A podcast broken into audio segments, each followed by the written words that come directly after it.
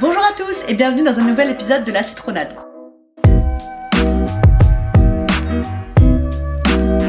Aujourd'hui, on se retrouve avec Dudu Coucou.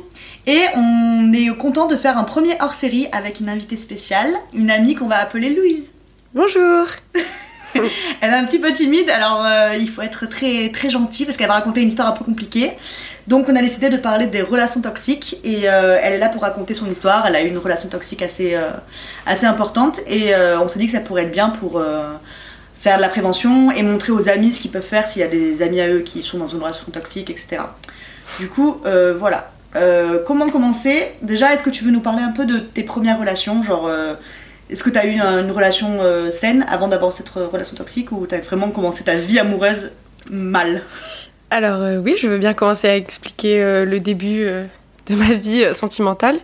C'est très rapide. J'ai eu bah, une première relation au lycée qui s'est bien passée, qui a duré un peu moins d'un an et qui, avec le temps, a pas forcément trop compté pour moi aujourd'hui. Et c'était juste, voilà, le début de... Un de... premier copain, quoi. Exactement. Et ensuite, euh, j'ai eu des relations avec des garçons, mais c'était pas sérieux. Et ça a eu tendance à me faire beaucoup souffrir parce que moi j'étais assez sentimentale et euh, j'avais tendance à vite tomber amoureuse. Et euh, c'était pas forcément des gens bien et enfin des gens qui avaient des bonnes intentions vis-à-vis de moi. Ouais. Et j'étais très naïve et je voyais pas. Donc j'ai un peu souffert. Mais voilà. Est-ce que euh, c'est- tu crois que c'est la naïveté aussi qui a fait que tu as, eu t'as eu une relation un peu toxique Que Oui. tu pas vu les red flags euh, qu'il pouvait y avoir? Ouais, complètement. J'étais très naïve et euh, en fait, on me donnait des, des petites miettes et euh, j'avais l'impression que ça me suffisait. Euh, Et j'arrivais pas à dire, oh.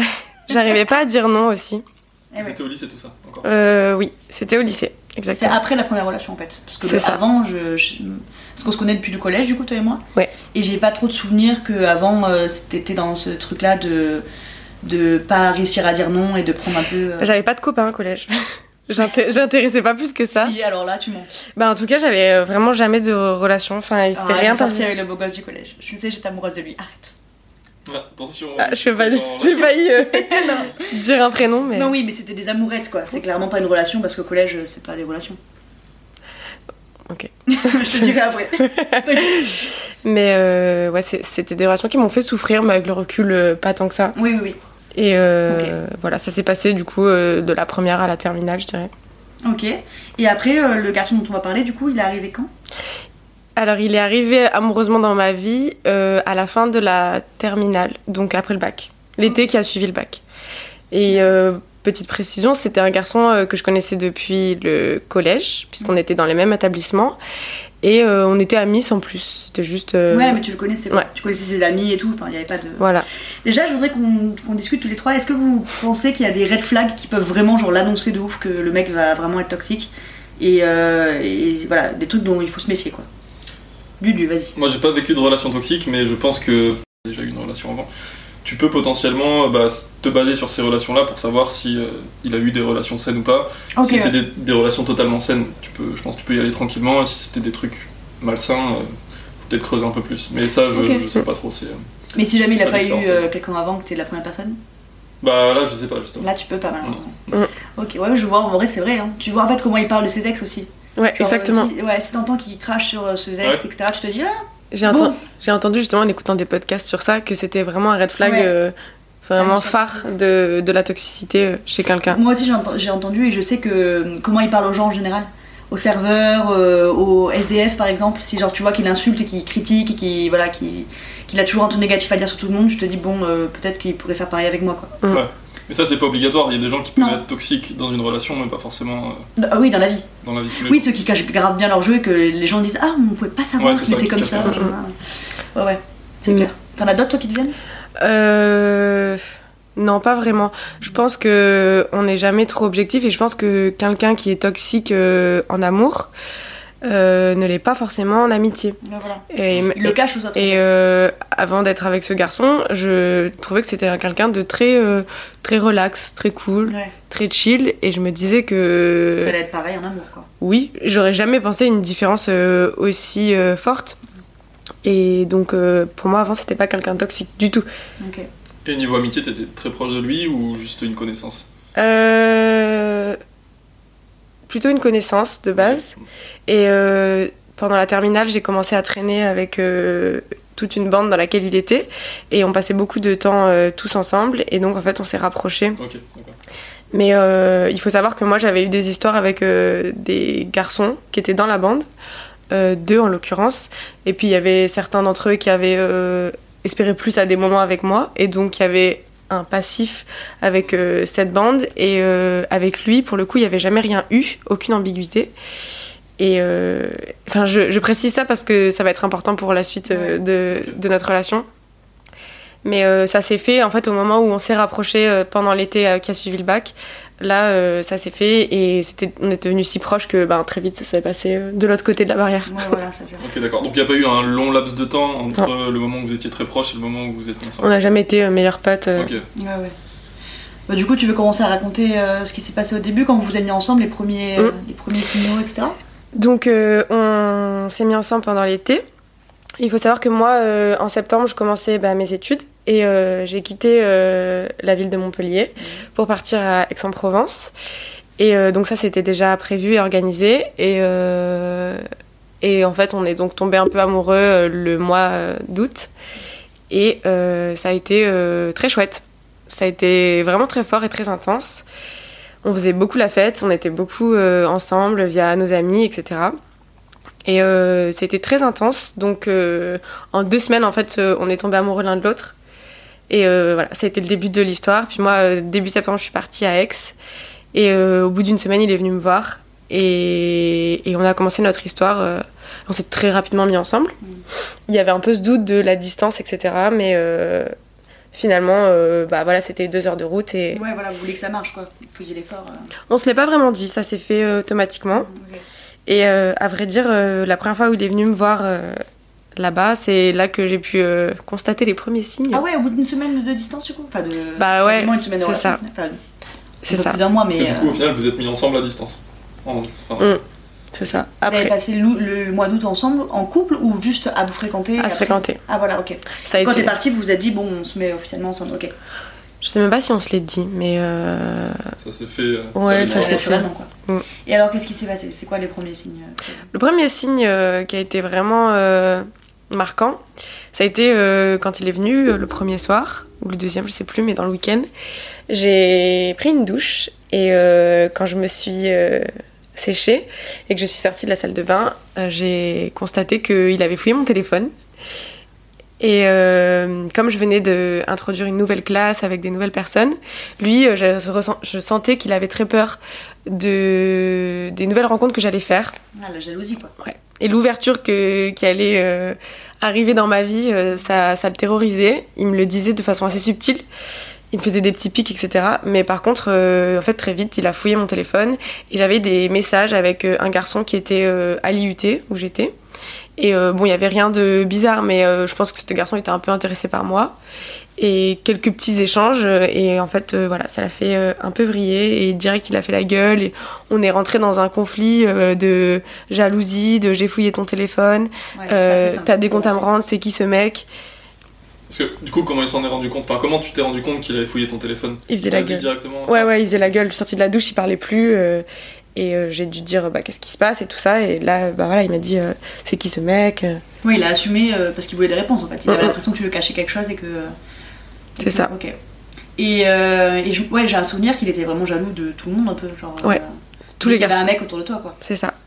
Et il est devenu aussi très jaloux de bah, tous les garçons euh, avec lesquels je traînais dans la bande. Et en fait, progressivement, j'étais un membre du groupe. Il n'y avait pas beaucoup de filles dans le groupe, c'est vrai, mais je suis devenue la copine de ce garçon-là. Et j'étais plus du tout la pote du groupe et plus personne ne m'appelait. Et puis lui, de toute façon, faisait des crises de jalousie, encore plus avec les garçons avec qui j'avais eu des relations, ceux qui avaient eu des intentions vers moi, et euh, ben, plus personne ne m'approchait. Donc, euh... T'étais devenu un peu sa propriété. Quoi. On se voyait. S'il était là, tu venais, mais sinon. Euh, et pourquoi est-ce qu'il t'approchait plus? Parce que c'est lui qui leur faisait peur, entre guillemets, ou c'est parce qu'il se rendait compte que ça, le... ça lui déplaisait qu'il continue à te parler? C'est quoi qui. Je pense que, le fait que ce soit des garçons, mm. il y a cette proximité supplémentaire et qui sont amis euh, depuis plus longtemps, vraiment amis que moi. Et en fait, bah, il y avait ce truc de supériorité. Mm. Ils primaient leur euh, relation avec, euh, amicale avec lui plutôt qu'avec moi. Et, euh, et puis peut-être que du fait que je sois en couple, j'étais moins intéressante, je sais pas. Mais Ouais. euh, enfin, je sais pas, c'est des Ouais, suppositions et, et je sais pas, mais en fait, euh, oui, c'est par respect pour lui et peut-être par peur de l'énerver. Et Oui, parce qu'il était colérique du coup. mais en fait, je vous dis, je vous dis ça, mais euh, le mois d'août, il y avait déjà eu des signes de jalousie euh, assez poussés déjà. Et des signes de, de violence euh, qu'il avait eu. euh, une fois, j'ai passé une soirée où euh, j'étais avec euh, toute la bande. J'ai discuté avec euh, un autre garçon. Et euh, en fait, on était un peu dans le bis-bis du début où tu sais Ouais. pas trop ce que l'autre veut. Et du coup, on avait passé la soirée à pas se parler. Mais c'était juste parce qu'on n'arrivait pas à communiquer. Alors que tous les deux, on ressentait des choses l'un pour l'autre. Mais on se regardait, mais on, on se parlait pas. Et moi, j'avais discuté toute la soirée avec un autre garçon. Et c'était vraiment pas pour le rendre jalouse, peut-être un peu. Mais euh, en tout cas, euh, c'était. Enfin, j'avais pas d'intention derrière. Et en fait, après, il a fait la gueule. Et euh, je me rappelle, il avait arraché son, son essuie-glace arrière de la voiture par, Ouais. euh, par nerf. Bah malin. Malin Et en fait, c'était- tu dois juste le faire réparer, tu dois payer, etc. pour une seconde de. Oui, mais c'est des choses qui, euh, qui passent pas euh, dans leur tête à ce moment-là. Ouais. Et en fait, c'est quelque chose. Pour... Enfin, c'était tellement gros que moi, j'ai même pas pensé que c'était à cause de ça. Et en fait, après, euh, il est parti avec sa voiture. euh, Enfin, on l'a perdu. Quoi. Il, il est vraiment parti de la soirée, etc. Et le soir, il m'a envoyé un texto. Il m'a dit désolé, ça a rien à voir avec toi. Du coup, moi, je me suis inquiétée. Je me suis dit merde, euh, il doit avoir un problème avec sa famille. Et c'est que plus tard, quand on était ensemble, qu'il me l'a avoué que c'était à cause de cette soirée, qu'il avait été jaloux. Et c'est là que. Enfin, j'ai compris. Et en même temps, sur le moment, c'était tellement gros que c'était pas possible que ce soit à cause de moi. Ah ouais, Qu'il s'énerve à ce point. Oui, toi, tu, tu peux pas te dire que Non. j'ai parlé à un gars, c'est sûr, c'est pour ça qu'il a fait ça en fait. Mm. Ok. Premier signe. euh, Et sinon, à part la jalousie, du coup, il y avait, il y avait d'autres trucs qui vraiment euh, passaient pas, enfin, genre dans son caractère que tu te disais, mais euh, il y a un gros souci. Euh, ouais, il y en avait plein. Euh, par quoi je pourrais commencer? Euh, Déjà, euh, il, il euh, est très très compliqué caractériellement parlant et euh, il avait pas une vie très saine. Il travaillait pas, il buvait beaucoup d'alcool, il faisait beaucoup la fête. Et en fait, euh, moi, j'étais là donc que le week-end. Et euh, je venais tous les week-ends le voir. J'ai envie de dire que j'ai passé deux ans de ma vie à Aix-en-Provence et j'ai jamais passé un week-end là-bas parce que je rentrais tout le temps pour aller le voir. Et la semaine, il venait te voir à Aix. Ouais, de temps en temps il venait. Il venait euh, pas mal parce qu'il avait le temps, mais euh, ça se passait jamais très bien.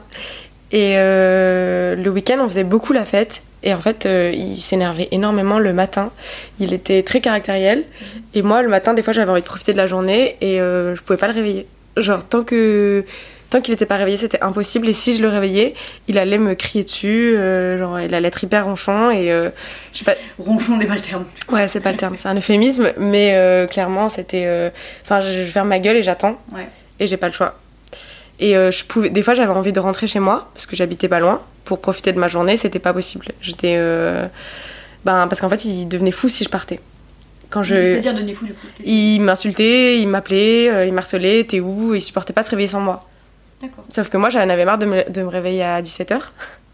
Ah oui, C'était vraiment- Une Non, ouais, c'était vraiment. Enfin, ça dépend, ça dépendait des, des soirées qu'on avait passées ou pas. Mais ouais, c'était vraiment. euh, Moi, je me levais plus tôt que lui et ça passait pas si j'étais pas là. Il fallait que j'attende et que je sois douce et gentille et patiente. Ok, donc oui, effectivement, euh, c'est assez avant-coureur là, les signaux, ils montrent Oui. bien qu'il y a un petit souci. Et, euh, et du coup, tu disais, il t'a insulté, donc il t'a insulté régulièrement? Oui. Ok. Je pourrais pas vous dire quand ça a commencé parce que. Euh, même toutes ces deux ans et demi de relation, j'ai un peu occulté beaucoup de choses. Ouais, ouais.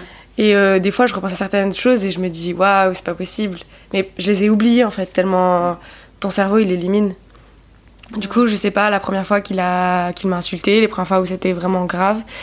Et donc, euh, ouais, il m'insultait très souvent de pute. Et euh, il y avait beaucoup de moments où il me dégradait. C'est arrivé assez vite hein, finalement Ouais. par rapport aux premiers signes de toxicité. Et euh, souvent, c'était lié aux garçons avec qui j'avais eu des relations avant euh, dans la bande et autres que la bande aussi. Et donc euh, voilà, il me traitait de pute, il me disait que de toute façon, en fait, il appuyait là où ça faisait mal. Parce que comme je vous disais au début, que moi j'avais eu des relations avec des garçons qui m'avaient fait souffrir et que ça, avait été un peu des miettes qu'on m'avait offert, etc.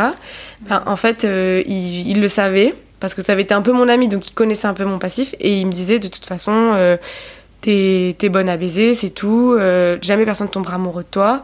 Mais alors qu'il est amoureux de toi, soi-disant. Oui, oui. Et il me disait, en fait, personne ne m'aimera euh, en dehors de moi. Et il me disait tout le temps que, de toute façon, si on voulait coucher avec moi, c'est juste parce que j'étais bonne, mais que jamais personne ne serait euh, amoureux de moi en dehors de lui. Ok. Donc c'est un peu ton sauveur en plus, quoi. Enfin, genre, euh, si tu n'avais pas lui, tu n'aurais eu personne, quoi. Exactement. C'est faux. C'est absolument faux en plus parce que l'avenir nous montrera que c'est pas vrai. Et surtout, euh, tu, en fait, le but c'était de te manipuler et te donner l'impression que sans lui t'avais rien et t'aurais jamais rien alors que c'était Mm. clairement, pas le, clairement pas le cas, quoi. C'était pour son ego aussi, peut-être. euh, Ouais, en fait, il voulait juste euh, te faire croire qu'il était nécessaire à ta vie. Voilà. Mm. garder l'emprise. Est-ce que vite tu t'es un petit peu borné en te disant euh, bah non là ce qu'il fait c'est peut-être par amour ou quelque chose comme ça et que du coup tu te rendais pas forcément compte de ce qu'il faisait ou tu t'es quand même assez vite rendu compte que c'était toxique et que c'est Bah, j'ai du mal à le savoir parce que très vite, je me suis dit que c'était toxique. Enfin, j'ai pas mis le mot toxique, mais je me suis dit que c'était pas normal. Que mon copain me- m'insulte et me rabaisse par rapport à mes histoires précédentes, alors que c'était des choses qui m'avaient fait souffrir. Il appuyait là où ça faisait mal et il le savait. Je pense que je me suis bornée, bah, de toute façon, pour rester deux ans et demi dans la relation, forcément, tu te bornes très vite les yeux. Et je me suis dit qu'en fait, il faisait ça par amour, parce qu'il m'aimait Ouais, euh, très fort. Et que, et que le fait qu'il m'aime autant, ça le rendait fou. Et que j'avais de la chance qu'il m'aime, en fait.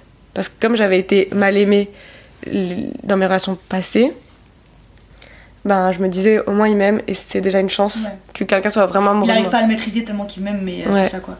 Mais tu, tu- genre, s'il te dit, euh, je, je- il y a que heureusement que je t'aime parce que sinon personne t'a- t'aimera jamais, genre tu te disais, oui, c'est ça. Parce que ouais, tu, le prenais au, tu le prenais au pied de la lettre ou t'arrivais quand même à relativiser euh, ce qu'il te disait? Je pense qu'il y a une partie de moi qui y croyait parce que comme j'avais vécu des relations où certains garçons avaient juste souhaité des choses euh, sexuelles avec moi, je me disais bah il a pas tort. J'avais l'impression d'être euh, peut-être euh, jolie et plaisante pour un garçon euh, pour des relations sexuelles, mais qu'on pouvait pas être amoureux de moi parce que j'avais pas un caractère euh, incroyable et enfin je me disais ça. Ouais. Ouais, tu- au final, toi, tu perdais confiance en toi quoi. Mm. Il arrivait un peu à te faire, euh, Ouais, faire croire que si t'avais pas lui, t'aurais jamais rien et que c'était bien comme ça. quoi. exactement. Ok. Et, euh, et du coup, après, donc, quand t'étais à Aix, euh, tu- revenais les week-ends, etc. Et euh, je te, comme je te disais, il est venu pas mal te voir euh, quand t'étais là-bas. Et tu disais que ça se passait pas très bien, du coup. Bah, on se disputait, mais au même titre que, que à Montpellier. Enfin, dans les deux villes, c'était la même chose. Après, Mais ils s'entêtaient à venir te voir. Genre, ils se disaient, je vais continuer à venir, alors qu'à chaque fois que j'y vais, on s'engueule. ah, mais on voulait tout le temps se voir. Tout le temps, Ah, le plus possible. ah oui, moi aussi. Et en fait, au bout d'un moment, il y a une sorte de normalité qui s'instaure. Ouais. Et euh, il était très jaloux avec moi, donc moi, à la fin, je devenais jalouse avec lui. Et on est un- pour être un peu à un même pied d'égalité. Et il a, enfin, on se disputait euh, pour des histoires euh, de filles, de garçons, de messages. on, enfin, je pense qu'il regardait mes followers sur Instagram. Enfin, il me stalkait de partout. Et même une fois, je me rappelle, j'avais reçu un message d'un garçon avec qui j'avais eu euh, des relations euh, justement et euh, quelqu'un qui voulait reprendre contact. Et je l'avais vu sur mon ordinateur. Et je dormais. Et en fait, il a fouillé mon téléphone. Et il a vu ce message et il a supprimé. Et donc, en fait, il a cru que je l'avais pas vu, pour que j'ai même pas de contact avec la personne. Il contrôlait en fait tout mes, Ah, Il mes échanges. du coup. Ouais, je pense. Très souvent. Très, très souvent. Et puis, euh, très vite, on a commencé à faire des choses ensemble. On est parti en vacances, on a fait des choses un peu plus concrètes, entre guillemets. Et euh, ça s'est très, très vite mal passé. Enfin, c'était des disputes. euh, je sais même pas pourquoi. Je pourrais même pas vous donner la raison. T'as pas l'élément déclencheur. Ça, ça pouvait être euh, ah il a pensé à un truc qui l'a énervé ah euh, le mec euh, qui m'a parlé à Aix-en-Provence ça l'énerve ou alors le garçon avec qui j'ai eu un rapport en 2012 enfin Oula. pas 2012 parce que j'étais encore petite mais il suffisait d'un truc auquel il allait penser et ben ça allait le rendre fou et il partait dans des crises monumentales et euh, Toi, tu pouvais rien y faire. non. Non, non, je savais tellement plus quoi y faire que des fois je partais en crise avec lui, parce que je me disais, bah, si je crie plus fort que lui, peut-être qu'il va se calmer. Et euh, il devenait fou, il, il faisait tout tomber par terre, euh, et en fait il en arrivait à un stade où euh, il se faisait du mal à lui-même. Et, et il, se, il se mutilait clairement devant moi, mais pour me faire souffrir. Et il me disait, de toute façon, si je suis comme ça, c'est à cause de toi. Regarde ce que tu me fais, tu me rends fou, je deviens fou. Il me menaçait de sauter par-dessus la fenêtre. Par-dessus la fenêtre euh, non, par-dessus le balcon. Ouais, ok. Et, euh, en fait, enfin, en fait, il avait envie que je le sauve. Et Ouais. euh, il avait envie que je le retienne, que je lui dise que je l'aime. Il avait en- envie que je le fasse s'arrêter. Il prenait un couteau et des fois il se taillait devant moi. Et moi j'avais tellement peur, j'étais tellement terrorisée que je, je me reco- je recroquevillais. Merci. Et, euh, et il me disait tu me laisses faire ça, tu me laisses faire ça. Ah ouais, donc. Et en fait, tout C'était était ta faute. en fait, toi. Ouais. Juste effrayé à ce moment-là. Ouais, T'avais peur qu'il s'en prenne à toi ou. euh, euh, ouais, ouais, j'avais peur. J'avais peur. Parce que c'était déjà arrivé ou parce que t'avais peur juste? Parce que c'est déjà arrivé, ouais. C'est déjà arrivé euh, quelques fois, de façon différente. Genre, euh, c'est-à-dire qu'il a donc eu euh, des violences psychologiques et des violences, des violences physiques euh, envers moi, mais c'était pas le même type de violence euh, qu'il avait envers lui-même. C'était un peu plus trash, forcément, ce qu'il faisait euh, lui-même. Ah, j'ai cru l'autre, ok, d'accord. Ouais, Il se frappait dessus, mais littéralement. je me rappelle qu'il s'était cassé une côte. Ouais. Il s'était cassé En une se côte. frappant lui-même. Tu te Il dis, s'était cassé mais une côte il s'était mis un coup de poing. Tu me l'avais raconté sur un parking. Ah, je me rappelle plus. Ouais, je me rappelle pas du tout. Ah, si, si, j'en souviens que tu l'avais amené à l'hôpital. Non, il s'était euh, luxé l'épaule une fois en me jetant euh, un coussin dessus, mais c'était pas pour euh, faire une bataille de mais Et, un coussin, Excusez-moi, mais son épaule elle en sucre. Ouais, ouais, ouais, il a une fragilité à l'épaule. Ah oui, d'accord, ok. Et euh, il a jeté son coussin de façon énervée sur moi et euh, il s'est luxé l'épaule. Et en fait, euh, il venait de commencer un travail, il a dû arrêter. Oui, vrai. Et c'était ma faute, quoi. C'est à cause de moi qu'il avait perdu son travail. euh, Mais bien sûr.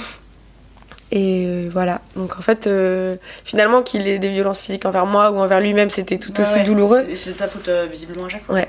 Et il était tout le temps en train de me dire. En fait, il attendait que je l'arrête. Et je pense que c'était un garçon qui allait tellement mal que. Ben, il- toute sa douleur, il la Ouais, mettait il sur moi. Sur toi, en fait, ouais. Et je pense que moi, je suis devenue. euh, Et j'ai eu le syndrome de l'infirmière, Ouais, de ouf. complètement. Parce qu'il y a un moment donné où je me disais, je l'aimais. On a tellement été amoureux, pourtant ça a duré trois semaines, mais ça a suffi en fait pour. euh. Ouais, ouais, Pour me mettre dedans. J'ai d'ailleurs euh, entendu dire que normalement, euh, cette période de lune de miel Mm. était normalement euh, un peu plus longue, tu vois, quel- enfin, je dois dire quelques semaines, quelques mois. Et après, tu vois la personne euh, toxique se révéler. Mm. Alors que moi, euh, vraiment, ça a été. T'avais que trois semaines, quoi. Ouais. Mais ça m'a suffi. Parce que j'étais déjà très naïve. J'attendais d'avoir un garçon qui soit vraiment amoureux de moi. T'avais peut-être un manque de confiance et tu t'es dit, putain, c'est ça qu'il me faut en fait. Et puis j'avais aucune. Aucune norme. J'étais euh, vierge de sentiments. C'est ça, mais t'avais pas d'expérience euh, qui comptait avant, donc euh, Ouais. tu savais pas ce que c'était aimer, tu savais pas ce que c'était l'amour. Peut-être Ouais. qu'une relation ça se passe tout le temps comme ça. Oui, c'est Parce qu'au final, vous avez un peu normalisé le fait de, de, de- Ouais. qu'il y ait des embrouilles tout le temps dans le couple, etc. Et toi, du coup, t'avais pris l'habitude de faire comme lui, de leur genre de l'insulter ou quoi? Euh, Ah, c'est plus de la réponse. ouais. Ouais. pas trop de l'insulter. Parce qu'en fait, faut savoir qu'une insulte pour un garçon, ça va être euh, t'es un connard, euh, Ouais. t'es un bâtard. C'est pas Ça hyper rien dire en touchant. plus, alors que lui, Ça- ce qu'il voulait te dire, il. Enfin, c'était Ça a pas de poids en fait. Alors Ça, que si on te dit euh, t'es une salope, t'es une pute, ben ça te détruit petit à petit. ouais. Donc l'insulter à quoi bon? Par contre, oui, je devenais jalouse avec lui et je me mettais à fouiller son téléphone. Parce que. Oui, si toi t'avais pas le droit de le faire, lui il avait pas le droit non plus, ce qui est logique. Ouais. Enfin, genre. euh, Enfin, ce qui est logique, euh, non, mais. Et euh, il t'a insulté devant les autres? Je sais pas. Ouais, peut-être. Peut-être. Moi, j'en souviens. Ouais. Devant, tes copains, devant ses copains. Ouais, ouais, devant ses copains. De, de toute façon, tous les moments qu'on a passés, c'était devant ses amis à lui, puisque lui n'était pas du tout intégré dans ma vie. Il connaissait pas mes amis, il connaissait pas ma famille. Il savait qui c'était, mais euh, on partageait aucun moment. Et puis très vite, ma famille a compris que c'était vraiment une relation horrible et pour moi. Et donc, euh, il y a eu vraiment un clivage qui s'est fait entre euh, ma famille, mes proches, et puis, euh, et puis lui, en fait. J'avais deux vies distinctes. Et euh, sauf que je passais aucun temps avec mes amis, aucun temps avec ma famille, parce que j'avais que enfin, 48 heures le week-end pour être avec lui. Et, euh, et en fait, tout était tourné autour de lui, et de son mal-être, et de sa vie, et de son... Ouais, t'étais avec sa famille, avec ses amis, etc. Donc tous les moments horribles, ça s'est passé devant ses proches. Oui, même ses parents, c'est ça? Pas devant, mais euh, courant, comme on passait des... Enfin, il vivait chez ses parents, on était chez ses parents, et donc euh, ils entendaient, et un jour ils me l'ont dit. Et moi, je mettais un point d'honneur à essayer de sauver les meubles tout le temps. Quand on était face à des gens. Et euh, je je voulais pas qu'on se dispute devant les autres. J'essayais de cacher au maximum. Et des fois ça se savait. Enfin la bande le, le- le voyait bien les parents aussi. Et ça me faisait trop mal au cœur Surtout quand je me rappelle, moi, très souvent, je, je partais en, enfin, il partait en crise. On était la nuit, on dormait. Et donc, je quittais la maison et je, partais pour aller à pied chez moi, puisque j'habite pas très loin. Et euh, pas forcément la nuit, même le soir. Et lui, il me laissait jamais partir. Il m'empêchait de partir. Et quand je le faisais, il me suivait. En voiture, à pied, euh, enfin, c'était l'enfer. Et le nombre de fois où il y a des gens qui ont, sont intervenus pour nous dire euh, Madame, vous avez besoin d'aide voulez que j'appelle la police enfin genre parce qu'il y avait un fou qui me suivait en fait Ouais. et euh, Oui, puis il était hystérique lui, quand il était à l'extérieur et que, que tu partais. euh. et le sentiment de honte mais euh, c'était horrible j'avais honte que des gens voient ça j'avais honte c'était mon secret en fait Oui, mais de ses amis et de sa famille qui ont vu ou entendu, etc., personne t'a jamais fait partie pour te dire Non. barre-toi en fait? Non personne n'a jamais intervenu pas même ses parents ils m'ont juste dit une fois on vous entend On vous entend, mais on n'est pas inquiet que. ouais ils sont jamais intervenus et ses potes non plus pourtant ils ont assisté à des choses euh, assez choquantes ils ont jamais été là pour moi ils m'ont jamais euh, pris euh, mis de côté c'était exclusif euh, enfin exclusivement euh, masculin comme euh, Comme groupe. comme groupe Même si, justement, dans ce groupe de potes, il y avait des anciens, enfin, des, des gens qui étaient censés être tes potes au final, de Ouais. ton ancien groupe. Enfin, C'est ça. groupe. plus personne euh, plus personne n'était là pour moi Oui, t'avais associé à lui en fait, t'étais sa copine quoi. Mm, mm. Et eux, ils n'avaient pas à se, se mêler de, de ces histoires. Et toi, quand tu t'es rendu compte pendant cet été que, que c'était malsain, que c'était toxique, t'en as parlé à tes proches ou pas du tout? Ou justement, t'avais un petit peu cette honte euh, de, de, de, de, de- de pas vouloir en parler, en fait, tout simplement? Je pense qu'au début, j'en ai pas trop parlé. Et ensuite, euh, quand il s'est passé des choses très graves, là, euh, en fait, je me suis mis dans une optique ok, c'est terminé, je le quitte. Donc j'en parle à mes proches. Et, euh, donc mes proches étaient euh, vraiment révoltés. Et ils me disaient mais quitte-le, etc. Et moi, au bout de quelques temps, bah, j'y retournais. Et du coup, petit à petit, en fait, à chaque fois que je faisais ce ping-pong, je le quitte, je, je le quitte plus, je, parlais à mes proches de ce qui se passait. Et, en fait, bah, petit à petit, ils ont compris. Et là, là, il y avait plus. ça, on est arrivé à un point de non-retour. C'est normal. Sauf que moi, j'y retournais. Et, euh, et c'était l'enfer pour eux, je pense. Oui, parce que eux, ils te disaient clairement qu'il fallait pas y retourner, sauf que Mm. Et, toi, il y avait l'amour qui. Et puis euh, voilà, ma mère, elle rentrait, enfin, je rentrais et elle voyait que j'avais des bleus sur les bras parce que, enfin, il me serrait fort euh, au niveau de du haut du bras et et donc j'avais des bleus et elle me disait mais, euh, enfin, elle me disait rien, elle avait compris et ça la rendait folle, ça la rendait folle que j'y retourne et Elle n'a pas essayé d'aller parler à ses parents, de, le- de leur dire euh, Votre fille, s'il fait ça à ma Euh, fille et il faut que vous fassiez quelque chose. non, elle a et pas à fait. lui, genre elle lui en a parlé à lui. Une fois, ouais, c'est arrivé une fois. Et Parce qu'il était en crise devant chez moi et euh, elle allait le voir, mais euh, en fait ça a rien changé. Elle a pas eu peur euh, de lui? Non, non. Ta mère a une grande gueule.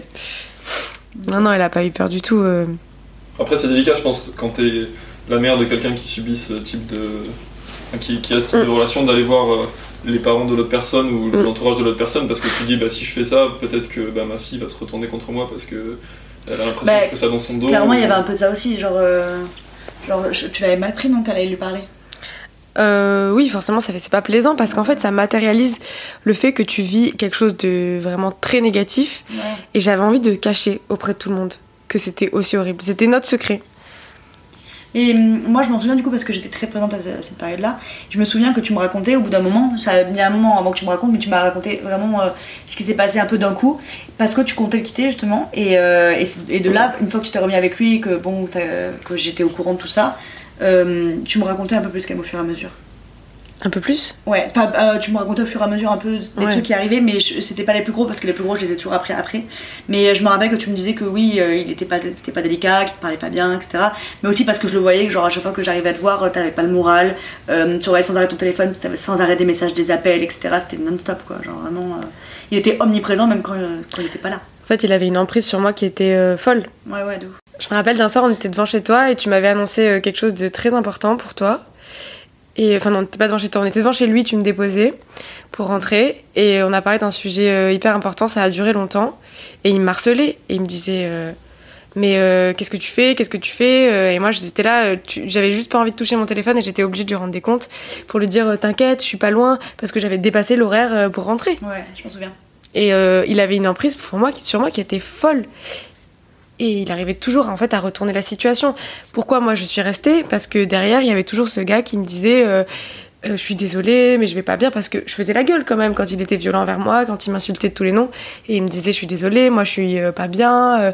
Enfin, il avait toujours une excuse, une raison. Et, et moi je me disais, bon, il est malheureux, il a besoin de moi, je peux pas le quitter. et puis je l'aime. En gros, t'avais moins peur de lui que t'avais peur pour lui, quoi. Qu'il se fasse du mal et que, que ça tourne mal pour lui. Les deux. J'avais peur pour lui, je l'aimais. Je l'aimais, et donc j'avais peur pour lui. Mais j'avais aussi peur de lui. J'avais les deux. Et je- À chaque crise, tu te demandais ce qui allait se passer, quoi. Ouais, j'avais très très peur. Et euh, c'est bizarre, mais j'avais très peur pour mes affaires. Il était. Il, il était, disons, euh, des fois, il, il pouvait jeter mes affaires ou déchirer mes, mes habits. Et, Ah oui, ça, peut, ça touche vraiment à tout, quoi. Genre, ouais, euh, et je détestais, en fait, qu'il touche à ça. Je sais pas pourquoi. Limite, moi, ça me faisait moins de la peine, mais c'était moi, c'était mon environnement, ce que j'étais. Et euh, une fois, il avait jeté euh, mon sac à travers la fenêtre et toutes mes affaires étaient par terre euh, du deuxième étage. Et ça m'avait vraiment marqué. ah oui, Plus que d'autres fois. Ok. Oui, c'est une autre forme de, de violence. Ouais. Enfin, franchement, c'est. C'est terrible aussi, hein, on peut pas. Et puis il me laissait pas partir en fait. Et c'était ça qui était horrible, c'est qu'il m'enfermait dans la maison. Moi je pouvais pas quitter les lieux alors que je voulais juste partir parce qu'il était fou. Et que. Et quand t'arrives à partir, il te suivait, quoi. Donc vraiment, il n'y avait pas de bonne euh, C'est ça. final, euh. Et puis en fait c'était des crises qu'il instaurait tout seul. Il se réveillait la nuit, enfin la nuit il me réveillait et il me disait euh, Tu m'as trompé, tu m'as trompé. Et j'étais là. en avait rêvé, genre Euh, Parce qu'il avait regardé une série où la fille trompait le mec. Ah, donc c'est forcément ce qui Et que moi je dormais pendant qu'il regardait la série. Et, euh, il, ouais, il devenait fou. Et moi j'étais là genre Bah non, je t'ai pas trompé là, je dors. Il se réveillait dans la nuit pour Ouais, il me réveillait dans la nuit et en fait ça partait en crise. Et dès qu'il y avait un petit début de crise, ok, je savais comment ça allait se passer. Moi, j'avais envie de me recroqueviller dans mon espace vital qui était ma maison, donc je voulais quitter les lieux. Et en fait, c'était euh, c'était un enchaînement d'une dispute de 2-3 heures. Que ses parents dormaient en plus à côté. Toujours, ouais. Oui, forcément, ils entendaient euh, très largement. Je pense, ouais. T'es réveillé par, en plein milieu de la nuit par des cris, tu te dis. Ouais. je comprends pas comment eux, ils ont pas pu se dire on va intervenir parce que là, c'est trop grave. Peut-être qu'il cherchait ça un peu lui aussi, que ses parents interviennent au bout d'un moment. Mais je pense qu'il avait des souffrances vis-à-vis de ses parents. Je sais pas vraiment pourquoi d'ailleurs, mais en tout cas, euh, ça aurait été bien, je pense, que son père intervienne et que ils disent là, c'est stop. En fait, vous vous séparez, euh, tu rentres chez toi et euh, et on arrête là parce que c'est trop. Mais c'est jamais arrivé. D'accord. Et du coup, à chaque fois que vous vous sépariez, parce que vous êtes séparés plusieurs fois, Mm, mm. qu'est-ce qui faisait que tu revenais? C'est lui qui te. Qui redevenait love to love un peu ou genre. euh, Je me sentais trop faible pour euh, le quitter. Parce que j'étais tellement dans une matrix et c'était une spirale sans lumière en fait, je voyais pas le bout. Et euh, je me rappelle une fois, j'avais dit à ma sœur Je sais que c'est pas l'homme de ma vie, mais je suis pas prête à le quitter donc je reste avec lui. Parce que juste c'était trop difficile de le Ouais, là, quitter. tu- là, tu pouvais pas être sans lui, quoi. Mais ouais. Et puis la façon dont, dont je l'excusais, elle était incroyable aussi parce que une fois il m'avait. euh, On était dans un appartement euh, qui appartenait à sa famille, euh, à la montagne, qui appartenait à son grand-père. Son grand-père est décédé. Et en fait, ils allaient vendre l'appartement et on allait profiter pour la dernière fois de cet appartement. Et donc là, on y est, je m'endors, il fouille mon téléphone. C'était très vicieux hein, parce qu'on regardait mon téléphone pour le programme de demain. J'étais tellement fatiguée que je me suis endormie et il en a profité pour, euh, Pour regarder le reste. pour regarder le reste. Parce que j'avais changé mon code entre temps, il avait plus mon code. Mais là, euh, bref, il a, il a profité que je me sois endormie et il est allé fouiller des choses, mais débiles avec une copine à moi. Et il avait vu que, il avait compris qu'un garçon m'avait ramené d'une soirée à Aix. Mais il y avait rien. Il y avait rien, juste euh, rien du tout. Voilà, j'ai toujours été très fidèle. Et, euh, et là, il est devenu si fou, enfin, il, a complètement vrillé. Et le lendemain, c'était toujours cet état de crise, toujours, toujours, toujours. Et alors qu'on avait des choses à faire, on devait aller, à- aller skier, faire des choses, et c'était euh, vraiment euh, une ambiance euh, pourrie. Et en fait, on s'est retrouvés tous les deux euh, sur le retour. Parce qu'on était partis avec des amis euh, à la base. Et euh, sur le retour, on était. euh, Enfin, le retour, le retour du ski. On rentrait à l'appartement et euh, en fait, il m'a. Enfin, il s'est énervé, il est reparti en crise. Et euh, là, il a eu un acte hyper violent. Enfin, il m'a mis euh, la gifle de ma vie. J'ai cru qu'on allait avoir un accident. J'ai cru que j'allais mourir. Et euh, quand on est rentré le soir, je me suis dit, je rentre à Montpellier, je le quitte, c'est fini, je veux plus jamais le voir. Et en fait, il a réussi à tout retourner la situation parce que c'est lui qui faisait la gueule. Ouais. Et il y avait tous ses amis C'est toi qui il y avait quelques amis à lui qui étaient là à l'appartement et en fait il voulait pas manger, il voulait pas sortir de la chambre. Moi je savais pas quoi dire aux autres et si je voulais que ça se passe la soirée, que on, profite de la dernière soirée dans l'appartement qui allait être vendue bientôt, ben, il fallait que je, Le calme. que je le calme. Et dans ma tête, je me suis quand même dit, son grand-père est mort, ça le touche énormément. Je sais que cet appartement compte pour lui. Je veux qu'il ait un bon souvenir de cette dernière soirée euh, au ski. Donc je me suis dit, ben voilà, euh, il faut que pour lui, parce qu'il va être malheureux sinon, euh, que je prenne sur moi. Et que je. Et que j'assure la soirée et que je, fasse, que je fasse semblant que tout aille bien. Et c'est ce que j'ai fait. T'as pensé à lui avant de penser à toi. Quoi. Exactement. Tu t'es dit, ma sécurité c'est moins important que le fait que lui il a un bon souvenir de cet appartement. Mhm. Alors que clairement. euh, Et en fait, c'est ton cerveau qui trouve des excuses euh, Et du coup, ça c'est représentatif d'un peu toute la relation que tu as eue avec lui. Voilà. C'est pour ça que je voulais, Sur toi, ouais. je voulais donner cet exemple. Ouais, putain. euh, Ok. je sais même plus quoi dire, je suis désolée, parce que alors, je la connaissais cette histoire. Euh, Et du coup, les. Ça va le moral Moi, ça m'énerve juste. il fallait lui dégommer la gueule. Et, euh, et du coup, les autres, tes amis à toi, qu'est-ce qu'ils faisaient? Tes amis, ta famille, etc., ton côté? Qu'est-ce qu'ils ont? Il y a des choses qui ont essayé d'être faites ou. euh, juste Oui. Ils étaient démunis, quoi? Ouais, je pense qu'ils ont essayé de faire euh, du mieux qu'ils pouvaient. Mais ça n'a pas été euh, suffisant parce que ça devait venir de moi. Voilà. Ils auraient pu faire euh, tout ce qu'ils voulaient, de toute façon. Ma mère, une fois, elle était là toquée, euh, en furie chez lui, euh, pour essayer de me sortir de là. euh. Ma meilleure pote a rencontré ma sœur pour, euh, C'est moi, jamais vous me posez la question. pour en discuter, apparemment. et Mais euh, Ouais. voilà, enfin, ça devait venir de moi. Bah, ça pouvait venir de lui aussi. Parce qu'au final, euh, en plus, tu l'as un petit peu dit tout à l'heure, euh, il se rendait compte qu'il faisait des crises et qu'il était. Hum, ouais. Ou il faisait semblant de s'en rendre compte. Enfin, à certains moments, euh, tout le temps, je sais De lucidité, genre il se réveille un peu en disant Ouais, Ah, c'est vrai, là petit- j'ai là, j'ai abusé, putain. Petit nuage de lucidité de temps en temps, non, pas du tout. Si, ouais, quand, on, quand ça allait mieux le lendemain, euh, quand on en parlait, il me disait qu'il était désolé euh, et que c'était pas, enfin, qu'il faisait pas exprès. Je suis désolée, je me rappelle pas vraiment en fait. Ouais, ouais, non, C'est- ne discute pas. je- C'est vrai, j'ai euh, vraiment oublié beaucoup de choses. Et tu penses que toi, du coup, maintenant que t'as du recul, etc., qu'est-ce qu'il faut faire? Qu'est-ce que tu conseilles aux gens de faire quand, t'es- quand tu assistes à ça et qu'est-ce que tu aurais aimé qu'on fasse en fait, qu'on n'a pas fait, tu vois? Ah, j'ai aucune. at- Enfin, je, je pense que ça devient tellement que de nous que je peux pas reprocher à qui que ce soit d'avoir euh, pas été là. Mis à part à ses potes, j'aurais aimé qu'ils qu'ils interviennent. Pas qu'ils soient là pour moi, mais euh, qu'ils interviennent. Enfin, et c'est pas les gens qui, qui assistaient en gros. Ouais. pour, euh, et puis qu'il lui parle. Et il y- avait ce truc en fait de. On parle pas des choses importantes. Euh, je sais pas comment c'est avec tes amis mecs, mais en tout cas, j'ai l'impression que les garçons entre eux ont tendance à pas trop parler de choses importantes. Et euh, en tout cas, dans cette bande de potes, c'était le cas.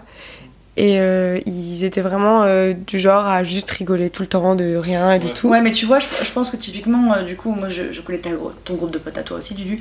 Euh, je pense que vous, vous pourriez ne pas parler des trucs euh, que vous ressentez, etc. Un peu comme nous, les meufs, on a tendance à la faire. Par contre, je suis sûre que si t'as ça à un de tes potes qui parle comme ça à sa meuf, genre jamais tu laisses passer. Bah oui, en fait, euh, c'est. Je pense que vous les filles, je retourne la question. Je pense que vous les filles, vous parlez plus de choses importantes à plus de d'amis à vous. Mm. Nous, enfin moi par exemple, de- des choses très importantes et profondes, j'en parle à, j'allais dire les noms, j'en parle à trois personnes, je pense, Ouais. trois mecs, euh, alors que bah, vous, vous vous exprimez beaucoup Oui, plus, Mm, voilà, vous êtes ça. beaucoup plus, euh, vous vous laissez On extériorise. facilement. Ouais, ouais. Ouais. Mais tu laisserais pas faire en tous les Ah cas. non. Que ce soit tes potes proches ou pas, euh, je suis sûre Non. que là, si t'as ça, euh, y a pas moyen quoi. Genre. Bah, j'ai des amis à moi de Lyon qui ont vécu une, si- une situation pareille. Et je pense qu'on se ressemble pas mal avec ces amis à Lyon. Et eux, ils ont directement, euh, Ils sont intervenus. ils sont intervenus, ouais, ils ont très bien géré la situation. Donc voilà, si on assiste, en gros, faut intervenir. Et face à la personne qui, qui le subit, il faut être là juste et euh, écouter et, et être Bah, patient quoi. Ouais, déjà, je pense que c'est important de pas euh, se braquer contre la personne Ouais. et de pas l'abandonner. Parce que il y a un moment donné où j'avais juste très peur d'être sans lui, parce qu'il m'avait tellement isolée Ouais. par rapport à mes amis, C'est pire en fait, ouais. les amis que j'avais déjà et les amis que j'aurais pu me faire. Je m'étais complètement euh, isolée. Et, euh, et je me disais, si je me sépare de lui, je savais très bien que j'allais perdre toute la bande de, potes, parce que c'était plus mes amis, c'était ses amis et j'étais sa copine. Et euh, comme on sortait beaucoup, qu'on faisait beaucoup de soirées, je me disais, ben moi je vais plus sortir, je vais plus rien faire. Et donc j'avais peur de ça. Oui, c'est un cercle vicieux en fait. Si tes Mhm. potes t'abandonnent, t'as l'impression que tu peux encore moins les quitter quoi. Mhm. Que te- tu- Ok. En fait, mes potes m'ont pas abandonné, mes potes proches, mais toutes les connaissances que j'avais, tout le réseau social que j'avais euh, au lycée, parce que je connaissais du monde, etc. Ouais. Et en fait, bah, je me suis tellement recroquevillée déjà sur lui, puis en plus j'avais quitté la ville, mais j'aurais pu me faire d'autres amis ailleurs, mais ça n'a pas pu se faire du coup. Ouais, tu t'es pas ouverte du tout quand Bah, t'étais de avec. toute façon, avec sa loi, Oui. Ce qui t'imposait, tu pouvais pas parler à d'autres garçons, sinon Ouais. c'était euh, jalousie, violence directe. Ouais, c'est ça. Et c'est quoi du coup qui a été le déclic? Comment ça s'est fini cette histoire? Bah, ça a été euh, une, euh, une expérience euh, traumatisante supplémentaire. Je pense que sur la fin, j'étais plus du tout amoureuse de lui. Je le trouvais euh, vraiment pas attirant. Je pense que je- c'était tellement horrible ce qu'on vivait qu'en fait, tu peux que être euh, en désamour au bout d'un Ouais, moment. détachée. Ben oui. Mm. Et puis, il était si affreux pendant les crises qu'il faisait. Son visage, il changeait. Ah, je m'en souviens, tu me le disais. Qu'il a, il se métamorphosé, que t'avais l'impression que c'était plus lui, mais Ah ouais, c'était un diable. Je disais qu'il me faisait peur tout le temps. Et il était si euh, dur. Il avait les traits du visage euh, vraiment marqués. Et du coup, euh, j'étais plus amoureuse de lui, mais je restais dans la relation. Et euh, ben, il y a eu euh, une crise supplémentaire. Euh, J'ai eu un petit déclic, ça a été bah, au Nouvel An. Et, et en fait, on est parti au Nouvel An avec ses potes. Il devait y avoir des filles, elles, se sont désistées, donc on- j'étais la seule fille du groupe. Et euh, moi, j'ai fait que parler avec, euh, avec ses copains. J'ai pas trop parlé avec lui parce que il avait pris un peu de substance et euh, j'aimais pas trop ça, donc j'avais préféré m'en éloigner euh, pour pas m'énerver et pour le laisser profiter de sa soirée. Et en fait, il m'a fait une énorme crise de jalousie parce que je parlais avec ses amis, alors que bon, voilà, ça faisait trois ans que je fréquentais ses amis tous les week-ends. Ouais. Et là, Ça une te dérangeait pas quand Mm. c'était pour te ramener et, et voir tout le monde en même temps, sauf qu'il voulait pas par contre que tu leur parles. Quoi. c'est ça. Avec tes dieux que pour lui. Et là, il m'a fait une crise parce que je parlais avec eux. Il a dit ok, je sors pas. euh, et, et en fait, moi, je on était à l'hôtel et je courais derrière lui, euh, genre euh, pour pas qu'il s'en aille. Et je l'attrapais. Et je me rappelle, je me revois et je lui disais mais je t'aime, mais je t'aime, mais arrête, je t'aime. Et j'étais là et je me mettais par terre, je m'écrasais comme une serpillière pour essayer de le calmer parce que j'avais aucun moyen pour le calmer. Et euh, il voulait rien entendre. Il s'est enfermé dans la chambre. Et moi, je suis partie euh, fêter le nouvel an avec ses potes en boîte. Et je pense que c'était un peu ma vengeance. Enfin, je savais que. Enfin, c'est pas ma vengeance, mais juste je voulais profiter du nouvel an. Et après, euh, ça a été la. Quand je suis rentrée le soir, ça a été la crise. Il me disait qu'il était dans la boîte de nuit alors que c'était faux. Enfin, pour que j'ai peur en fait, pour que je stresse. Alors que heureusement, j'avais pas de réseau dans la boîte donc j'entendais rien. Mais euh, j'étais avec ses meilleurs amis, tu vois, il aurait rien, rien pu euh, m'arriver. Et euh, est-ce qu'il avait peur pour toi? Non, Pas il avait peur que je fasse. Alors que moi, je voulais juste profiter et être Ouais. avec lui, euh, fêter le nouvel an. Et en fait, quand je suis rentrée, euh, il était fou, euh, voilà, il, était, il a été violent. Et c'est là que je, reproche à ses amis Ouais. de pas avoir été là parce qu'ils m'ont vu. Ils m'ont vu aller dans la chambre d'hôtel, ils ont vu ce qui s'est passé. Et, et le lendemain, bah voilà, moi je suis pas partie. On avait prévu d'aller skier, je suis pas partie.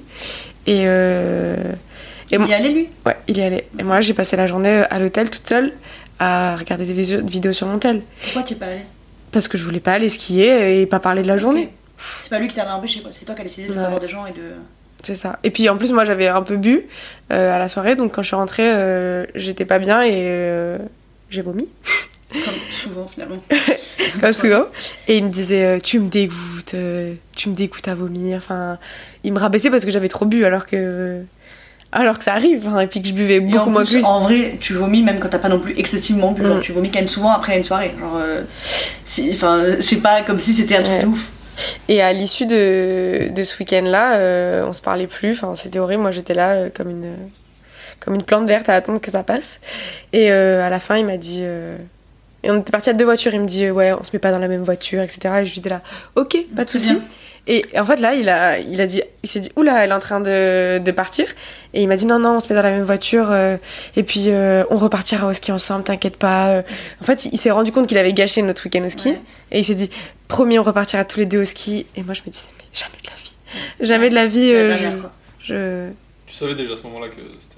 C'était la fin. Et après, euh, j'ai quand même redormi chez lui. Je, je l'ai pas quitté tout de suite. Et puis, il y a eu un dernier épisode de violence euh, à la You. Je m'en souviens, tu veux le raconter celui-là? Je sais pas si, je peux en parler, mais je sais pas si c'est euh, utile pour le podcast. Bah, c'est utile parce qu'il s'est passé vraiment un truc de ouf et que ça va montrer à quel point les gens peuvent devenir fous si jamais. euh, Bah, Et si tu veux. non, ça me dérange pas d'en parler. Je te raconterai pas juste. euh, Ouais. c'est pas respect pour lui. On dira du après. On dirait du du- Et euh, un, un dernier épisode de violence euh, très simple mais très efficace où je suis partie en courant de chez lui en pleine nuit et euh, il m'a suivi et en fait dans le jardin de devant bah il m'a il m'a attrapé euh, par derrière, enfin il m'a rattrapé et il m'a jeté par terre euh, sur les cailloux et donc là c'était assez violent et, et donc ça a été vraiment la dernière. Ouais, là, là t'as su que vraiment ça n'arriverait plus. quoi. Et après en fait je me suis relevée, j'ai vu dans ses yeux qu'il était choqué de la scène, même lui, et après je suis allée à ma voiture et en fait il me suivait euh, et il m'empêchait de rentrer dans ma voiture et si moi je rentrais, lui il allait rentrer. Enfin ça a été hyper euh, trash et j'arrivais pas à rentrer chez moi en fait, il m'en empêchait. Oui, et- tu serais parti à pied, c'était pareil. Et ce soir-là, bah, j'ai pas réussi à rentrer chez moi parce que je suis réussi à rentrer dans la voiture. Et il est rentré aussi. Et je lui disais, mais casse-toi, casse-toi, sors de la voiture. Et j'étais en transe, en hystérie. Ouais, ouais. Et je hurlais. Et je hurlais, euh, casse-toi, casse-toi. En fait, t'étais vraiment. Tu pouvais rien faire, genre t'avais pas de solution devant toi. Et ben j'ai cédé. Genre, je sais pas que c'est cédé, c'est que j'avais pas le choix. Je voulais dormir, je voulais me reposer. Et en fait, je suis rentrée avec lui du coup parce que c'était ça où je dormais pas de la nuit. Et là, ça a été le dernier épisode euh, vraiment final. Il y a eu d'autres fois où après j'ai j'ai reflanché, j'y suis retournée, on s'est séparés, mais j'ai quand même un petit peu dormi chez lui quelques fois. Mais bon, voilà, c'est- ça a mis un peu de temps en fait à vraiment se terminer. Oui, mais... c'est fini un peu au compte-goutte à la fin, euh, voilà, mais, en- mais globalement, là, ce jour-là, t'as vraiment su que t'étais plus amoureuse et que c'était fini, quoi, que tu supporterais plus jamais ça. Mm. Ok. Et quand, pardon. Et quand tu l'as quitté, à la fin, il a réagi comment? Il a, Enfin, quand tu lui as vraiment annoncé que tu le quittais? Comme je le quittais très souvent, Ouais, Parce- il, il se disait c'est encore. voilà. Il se Alors, disait, euh, elle va revenir, elle va revenir. Et puis, quand il a compris, euh, ben, c'était beaucoup de harcèlement. Euh, Enfin, il a mis du temps à comprendre. Il n'y a pas eu un jour où il s'est dit, bon, j'ai compris. Mais il m'harcelait beaucoup. Et puis, des fois, je répondais à ses messages. Donc, ça a mis un peu de temps. Et c'était plus dur pour lui, je pense. Et voilà. Ouais, il a mis du temps à l'accepter. Ouais. Et après, du coup, ça, concernant ta reconstruction à toi, ça a mis du temps, genre tu sens que. que t'as t'as gardé les séquelles de tout ça, etc. Ou vraiment t'as réussi à passer euh, un peu outre Bah, à vrai dire, je me suis sentie euh, très vite guérie après la relation. Et je me disais, je l'ai mérité. je me disais, je viens vivre l'enfer. euh, c'est pas pour repasser un an de galère à me sortir de ça. Et euh, ben, j'ai rencontré quelqu'un rapidement après. Enfin, quelques mois après, mais comme j'étais encore en lien avec lui. et j'ai rencontré quelqu'un d'autre. Et ça m'a permis de de vite passer à autre chose, heureusement. Je pense que comme je vous l'ai dit, j'étais plus amoureuse, mais, euh, mais je suis tombée très amoureuse de l'autre personne parce qu'il m'apportait quelque chose que j'avais jamais eu euh, avec euh, le premier, c'était la sécurité. Et ça, ça a été enfin, Ouais, quelque chose... besoin en fait. Ouais, j'avais besoin de me sentir en sécurité parce qu'avec ben, le premier, donc celui dont on parle depuis le début, c'était du genre j'étais en voiture avec lui et si on se disputait en voiture, bah, il me laissait au bord de la route. Et euh, il revenait me chercher hein, au bout d'un moment. Mais euh, peut-être, euh, temps je sais pas, une heure. Enfin, moi j'attendais. Il te donnait une bonne leçon, quoi, on appelle ça comme ça. Voilà.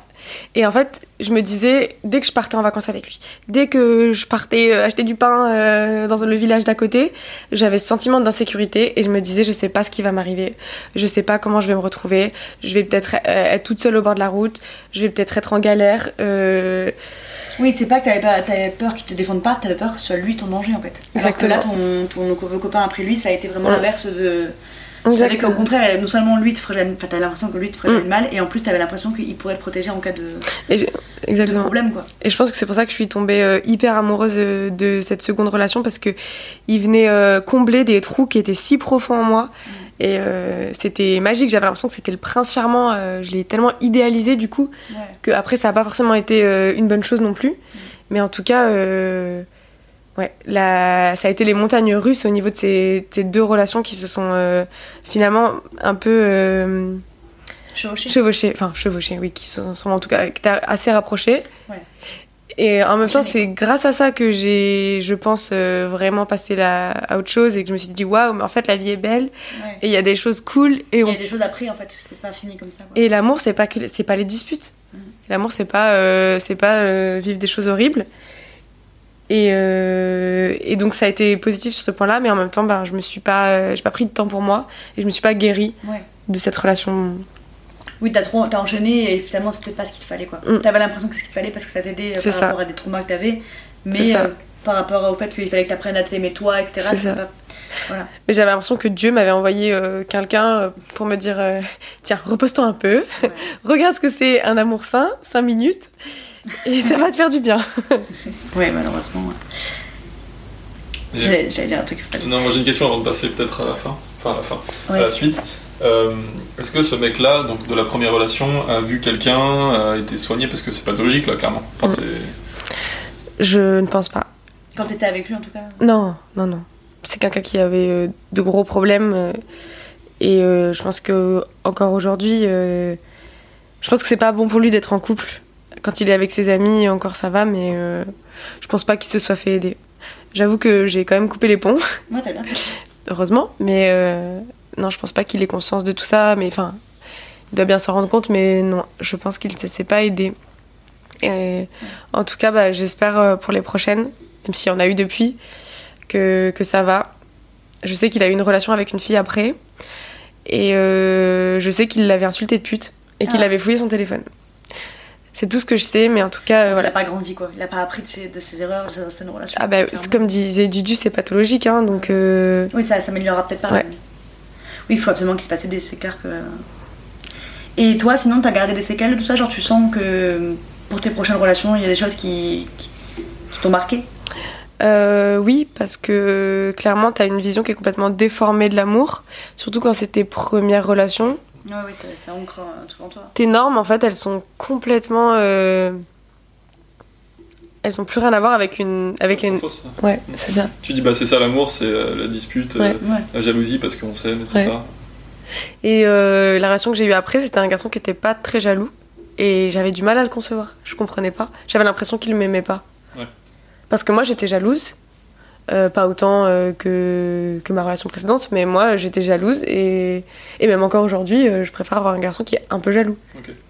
Que pas du tout. Parce que c'est. T'as l'impression que c'est une preuve un peu de quelque chose de. Alors que non, en soi, la jalousie, c'est vraiment pas un bon sentiment. Et. Bah, ça peut ne pas être nocif si c'est pas trop extrême, ça peut être un peu mignon si c'est des petits trucs euh, Mm. qui t'empêchent pas, qui te donnent pas d'interdiction, tu vois. Il peut te faire Mm. remarquer qu'il est un peu jaloux et peut-être que ça te fera un petit peu plaisir à toi Mhm. sans que ce soit grave en fait. Et toi, c'est ça Bah que oui, mais en fait, c'est- c'est- enfin, il y a une différence. Là, tu parles de jalousie euh, normale, entre guillemets, que tu peux retrouver Mm. dans la plupart des couples, alors que lui, c'était de la. Je sais pas si ça se dit, mais de la jalousie obsessionnelle. Oui, c'est ça, exactement. C'est. Mais clairement, il était obs- obsessionnel, c'est ça. Il avait une obsession pour toi, genre vraiment pour tout, euh, Mais. tout euh, ce que tu faisais et tout. Mais par contre, euh, c'est vrai que il y a des choses où je suis assez intolérante maintenant. Le fait que qu'on me pose trop de questions sur ce que je fais ou sur, euh, enfin, quand je sens un peu ce sentiment de contrôle, j'ai du mal à le, j'ai j'ai vraiment du mal. Enfin, j'avais euh, récemment j'ai euh, rencontré un autre garçon avec qui j'ai eu, enfin ensuite une autre relation et euh, un soir il était inquiet pour moi parce que je répondais pas et que j'étais en train de faire une soirée et il m'a appelé genre 17 fois. Oui, mais aussi, Et- excusez-moi. Oui oui non mais c'était pas normal, je suis d'accord mais en fait ça m'a replongé dans l'harcèlement, ça me enfin, Ah ouais. et et le pauvre, enfin, je sais que c'était pas, c'était juste qu'il était inquiet parce que c'était quelqu'un d'inquiet, mais je me disais, euh, mais c'est pas possible, je peux plus. t'es inquiet juste parce que tu répondais pas, parce que t'étais en, en situation qui aurait pu être un peu dangereuse. T'étais en Parce- soirée, tu répondais Parce pas, que j'avais dit que je rentrerais à un horaire et que j'étais pas rentrée euh, à cet horaire-là et enfin c'était pas c'est qu'il était inquiet. Enfin quelqu'un de normal serait pas trop, enfin de normal. Toi tu te serais pas inquiété à ce point. Ouais, ouais. Mais c'est des petits exemples qui font que je- c'était j'étais intolérante à ça et après j'ai tenu des propos qui étaient pas super agréables pour lui parce que vraiment euh, j'étais là mais non mais en fait euh, là ça me fait penser à ce que j'ai déjà vécu euh, je peux pas Ouais. le harcèlement et Ça se comprend aussi. Mais du coup, quand tu, tu rencontres un nouveau garçon, tu racontes cette histoire pour qu'il comprenne par ben quoi t'es passé et tout ça? Ouais je préfère quand même Ouais, peut-être pas tout de suite mais je préfère parce que c'est bien, je trouve.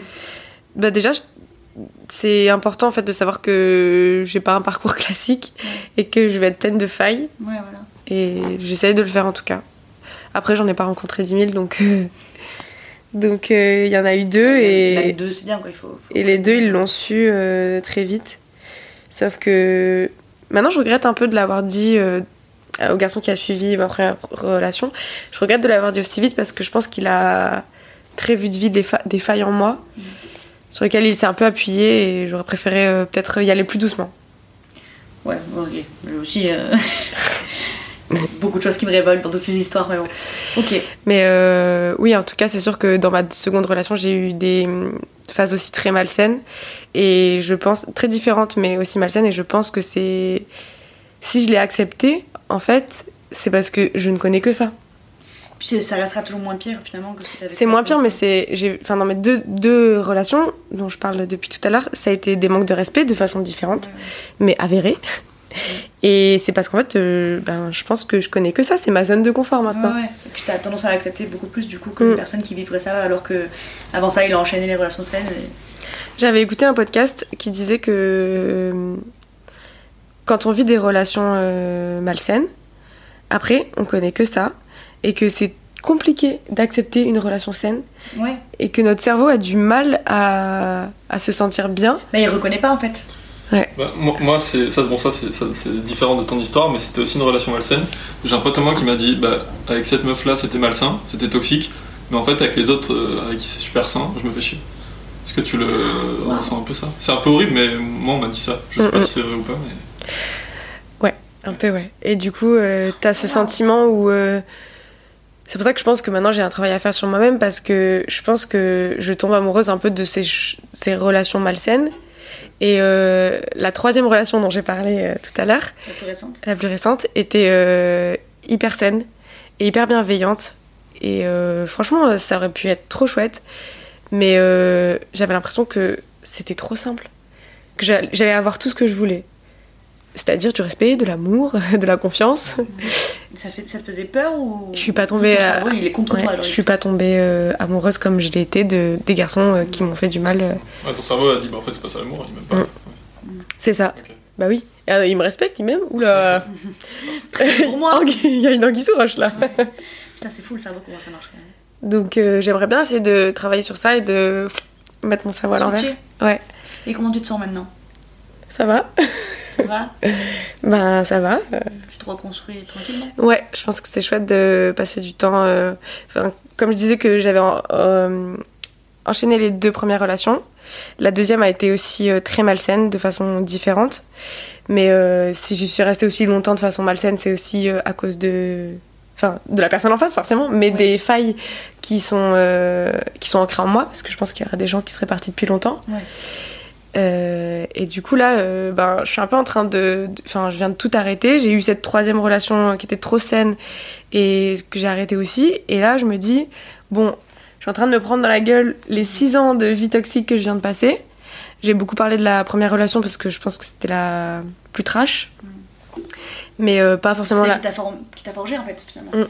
C'est ça, la première, donc c'était. voilà, on a instauré toutes les bases et les normes, mais elle n'a pas forcément été moins douloureuse. Ouais. Parce qu'elle était euh, voilà, plus trash et la deuxième était beaucoup plus insidieuse. Et, euh, donc maintenant je me dis, faudrait peut-être euh, être seule un peu parce que là j'ai vraiment pris les deux relations d'un coup dans la tête et je me suis dit, mais enfin ça fait mal en fait de se dire, putain, je, m'aime pas assez pour me, pour me respecter, pour accepter des gens qui me respectent dans ma vie. Et donc, des fois, j'ai un peu de la peine pour moi-même. Mais en même temps, il faut pas se blâmer. Et, et euh, j'aimerais bien euh, arrêter d'être euh, aussi soumise dans mes relations. Ouais. T'as décidé d'apprendre à t'aimer toi et de pas calculer, Mm. de pas attendre qu'on t'aime. En tout cas, je pense que c'est un travail à faire toute la vie, de s'aimer. oui, Mais, Voilà, c'est juste qu'il faut se dire, c'est c'est le début d'une belle histoire, mais en soi. mais Ouais, t'as été construite un peu de travers comme ça. mm, mm, Et là, t'es juste en train de, de tout remettre bien. Et une fois que tu seras fini, que toi tu seras en paix avec toi-même, tu pourras commencer peut-être quelque chose de bon. Ouais. Et peut-être avec le dernier garçon. Et puis j'ai envie que. J'ai envie que ce soit sexy d'avoir une relation saine, en fait, que ce soit attirant. Ouais. J'ai envie d'être amoureuse de ça. Et ça, je pense que t'as raison, faut que tu prennes un peu de temps pour toi et tu t'en rendras compte que Ouais. au fur et à mesure tu vas évoluer dans ce sens-là et ce sera, ce Mm. sera la bonne chose. Et c'est pas mal ce que tu dis aussi, c'est qu'il faut pas que tu te blâmes toi-même et bah, pour les gens qui ont des relations toxiques, faut pas qu'ils se blâment eux-mêmes parce que Mm. bah, c'est Mm. pas de votre faute quoi. C'est ça.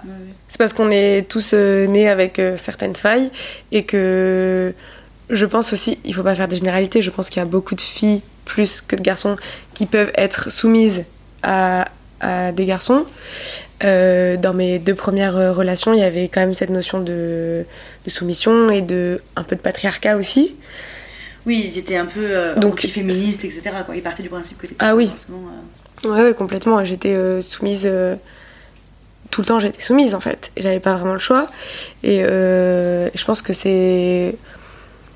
En fait, genre, je, je veux plus que ça me plaise. Parce que je pense qu'on s'y complaît. Et en fait, on a l'habitude, euh, nous, euh, les femmes, d'être dans cette relation-là, dans ce type de format-là, euh, entre les hommes et les femmes. Et, Et je veux plus que ce soit quelque chose qui me plaise parce que, ok, je le sais, mais. Maintenant, faut que ton cerveau l'accepte. C'est un peu la théorie du bad boy.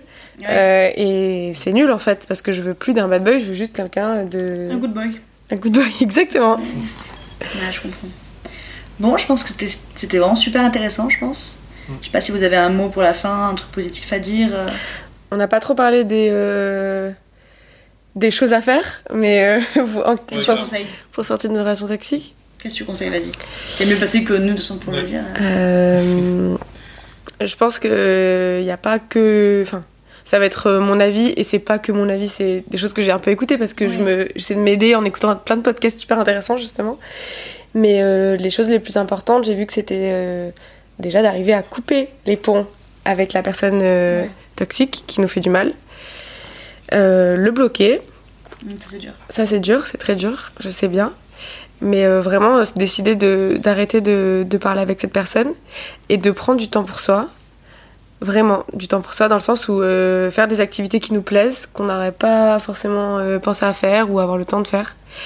Et Aller voir un psy, tu penses? Ouais, aller voir un psy, ça peut être très très bien. C'est aussi l'un des points importants, je pense, aller faire une thérapie. Parce qu'on n'a pas besoin d'aller mal pour euh, Bah oui, faire une thérapie déjà. Donc quand on va pas bien, euh, c'est encore plus Utile. utile. Et euh, donc voilà, faire toutes ces démarches, prendre du temps pour soi, accepter d'être seul, se balader seul, euh, lire un livre, profiter du temps, faire des choses qu'on aime, prendre soin de soi, manger sain, faire du sport. Enfin voilà, du sport à, à son échelle de vie. hein. Oui, oui, mais, bien sûr, euh, mais- Parce que moi je suis pas très sportive, mais. oui, oui, mais pas rester déprimé chez soi. Mais et, oui, euh, se un peu Et se faire un peu des routines, s'obliger à avoir euh, des choses euh, comme ça qui nous font du bien. Et, euh, et quoi d'autre? Et pour les amis Pour les gens qui assistent, du coup, juste être présent, pas laisser tomber et, Ouais. et continuer, quoi. mm, mm. Mais sans intervenir forcément. genre Mais l'entourage, c'est euh, hyper important parce que quand tu arrives à te sortir de cette relation, en tout cas, moi personnellement, j'ai un peu du mal à passer du temps seul. Et euh, quand je suis avec mes amis, je me sens trop bien, j'y pense pas. Et quand je suis euh, toute seule, mon moral a tendance à vite baisser. Donc euh, je pense que c'est très bien d'être entouré. Et même si on n'a pas beaucoup d'amis, juste passer du temps de qualité avec ses voilà, amis et euh, essayer de d'être source de, de motivation, de proposer des choses et de vachement se baser sur ses amis parce que l'entourage Il faut en parler surtout. trop essentiel. Ouais, faut parler avec les gens et, euh, et pas hésiter à exprimer ce qu'on ressent, etc. Ouais. Et, euh, Et du coup, le vaut mieux être seul que mal accompagné, il est pas. Enfin, c'est pas. Vaut mieux être avec tes amis que mal accompagné. En fait, t'es jamais vraiment seul Oui. dans cette phrase. euh, ouais, ça, le, ouais. c'est que vaut mieux pas être dans une relation toxique où bah, tu, tu ressens de l'insécurité, etc. Vaut mieux être seul au niveau de ta relation amoureuse, mais entouré de tes amis, etc. Ça reste plus sain. Parce que, en fait, quand tu vis des choses toxiques et que tu, enfin, tu arrêtes tout ça, bah, ok, tu vis plus de choses, euh, tu vis plus de, de montagnes russes, euh, l'amour, la déception, la trahison, etc. Mais par contre, tu, tu vis la stabilité. Et ça, c'est hyper agréable. doit être reposant. En Ouais. fait. Mais des fois, tu te dis, Hmm, et si j'y retournais? Je pourrais ressentir un petit peu d'amour, un petit peu d'affection, de tendresse, parce que j'en manque un peu. Et donc, c'est un travail à faire sur soi, de pas y retourner, et de préférer cette stabilité. Ouais. Et ce bien-être. Ouais, tu euh, vas l'apprendre à le faire, c'est tout. Il y a plus personne qui te fait du mal, il y a plus personne qui, qui te touche. En tout cas, tu peux plus le savoir et t'as plus que à accepter la douleur que t'as vécue, mais il y a plus de nouvelles douleurs. Ça doit être. euh, après 6 ans comme ça, ça doit être tellement cool. Juste tranquille. Ouais.